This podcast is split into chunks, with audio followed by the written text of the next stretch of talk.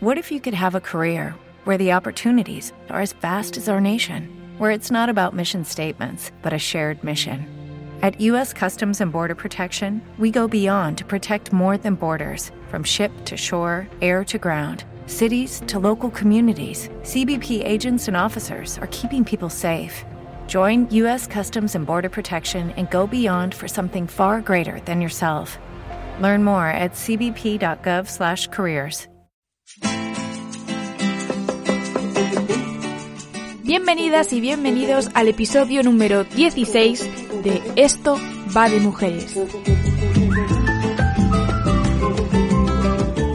Un podcast donde conocemos la vida de mujeres de diversos ámbitos que fueron, son y serán muy importantes para la historia. Mi nombre es Irati González y en el episodio de hoy vamos a hablar de un tema del que me encanta aprender y conocer historias decidí que esta mujer fuera la protagonista de esta semana en honor a el Día Internacional contra la Homofobia, la Transfobia y la Bifobia que se celebró el pasado 17 de mayo. Así que sí, hoy vamos a hablar largo y tendido del colectivo LGBTIQ porque la protagonista es Marsha P. Johnson. Marsha P. Johnson fue una mujer negra transgénero definida como la Rosa Parks de los derechos homosexuales. Fue una de las personas que iniciaron los disturbios de Stonewall en 1969 y desde entonces fue una activista del movimiento de liberación LGBT. También participó en la lucha contra el SIDA a través de la organización ACT UP y además trabajó como modelo y musa de Andy Warhol. Todo esto en el contexto de un país que era sumamente homófobo y transfobo. Y ya no os voy a dar más pistas porque si no pierde la gracia escuchar todo el podcast. Así que vamos a rebobinar en el tiempo para conocer juntas quién fue Marsha P. Johnson. Marsha P. Johnson nació el 24 de agosto de 1945 en Elizabeth, Nueva Jersey, aunque no nació como Marsha, sino que fue llamada Malcolm Michaels Jr., pues era un bebé de sexo masculino. Johnson formaba parte de una gran familia, pues en total eran siete hermanos y hermanas. Su padre, Malcolm Michaels Sr., era trabajador de una línea de montaje en General Motors, una compañía que fabricaba coches, camiones y motos. Su madre, Alberta Claiborne, era ama de casa y una mujer con una gran devoción hacia la Iglesia Episcopal Metodista Africana. Marsha comenzó a ponerse vestidos con cinco años, aunque pronto sufrió las burlas y desprecios de otros niños vecinos, que lo acosaban hasta el punto de intentar violarlo. Y bueno, lo cierto es que no solo lo dejaron en un intento, sino que los abusos sexuales se hicieron reales un par de años después por un niño que tenía 13 años. La cuestión de la sexualidad estuvo muy presente desde su temprana edad. Como no tenía referencias de personas que fueran homosexuales y mucho menos personas transexuales o transgénero, bueno, pues él pensaba simplemente que, era gay. O sea, en ningún momento se planteó, bueno, pues a lo mejor me siento como una mujer y soy una mujer transgénero, una mujer transexual. eso unido a que tenía unas enseñanzas católicas y religiosas eh, del tipo no deberías tener sexo hasta el matrimonio, pues hacían que estuviera muy, muy confundida o confundido. Bueno. Sin embargo, en su adolescencia, Marsha, que por entonces aún era Malcolm, encontró cierto apoyo en la figura de Jesucristo. En una entrevista contó que se había casado con Jesús en la iglesia cuando tenía 16 años y que sería con el único hombre con el que se casaría, pues era él en el único del que podía confiar. Marsha dijo sobre Jesucristo, Él nunca se ríe de mí, Él me toma en serio.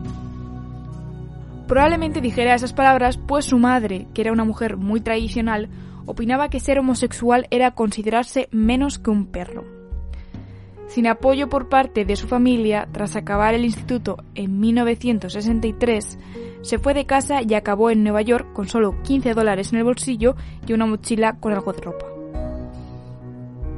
Pero antes de seguir con su historia y cómo le fue en Nueva York, me parece importante hacer un inciso aquí para explicaros cómo eran aceptadas las personas LGBTQ en Estados Unidos a principios de los 60.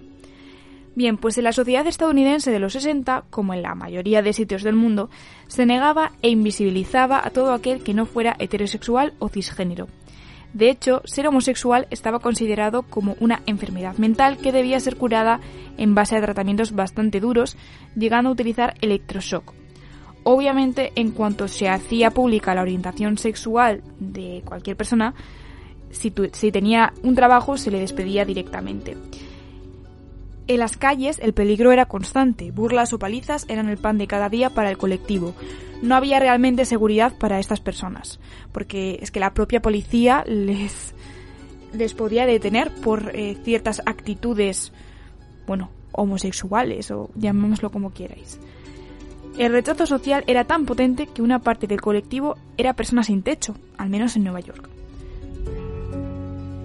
Y como os decía, hasta los años 60 la policía estaba en su derecho de multar a toda persona que se supiera o se sospechara de que pertenecía al colectivo LGBTQ, argumentando que provocaban una alteración del orden público. Esa regulación se cambió en 1966, pero lo que continuó siendo ilegal eran las muestras de actitudes gays, entre comillas, en público, como darse la mano, besarse o incluso bailar con alguien del mismo sexo. Que claro, aquí esto lo que me parece muy fuerte es que si no eras una persona del colectivo y te considerabas una persona heterosexual y te ibas, yo que sé, a una discoteca y te ponías a bailar con tu prima, tu amiga, también te podían arrestar. Es que me parece muy fuerte. O sea, que no pudieras ni bailar con alguien que fuera del, de tu mismo sexo, pero bueno. En resumen, y dicho así en forma un poco de coña, ser parte del colectivo en los 60 era casi como formar parte de una banda de mafiosos. Sin embargo, Marsa siempre tuvo claro que ella no iba a esconderse condicionada por ninguna represión. Así que en sus primeros años en la gran ciudad, aunque todavía vestía con ropa de hombre, se maquillaba, decidida a cambiar aunque fuera poco a poco las cosas. Su situación económica era horrible. De hecho, durante un largo periodo fue una indigente. No obstante, Marsa era ese tipo de personas que pedía dinero en la calle, pues había días en los que no tenía para comer, obviamente, pero después igual veía a alguien peor que ella y le daba la moneda que ella había conseguido. ¿Cuántas personas hacen esto? Muy pocas. Tras varios años en la ciudad de los rascacielos siendo una sin techo. ¿Te está gustando este episodio? Hazte fan desde el botón apoyar del podcast de Nivos. Elige tu aportación y podrás escuchar este y el resto de sus episodios extra. Además, ayudarás a su productor a seguir creando contenido con la misma pasión y dedicación.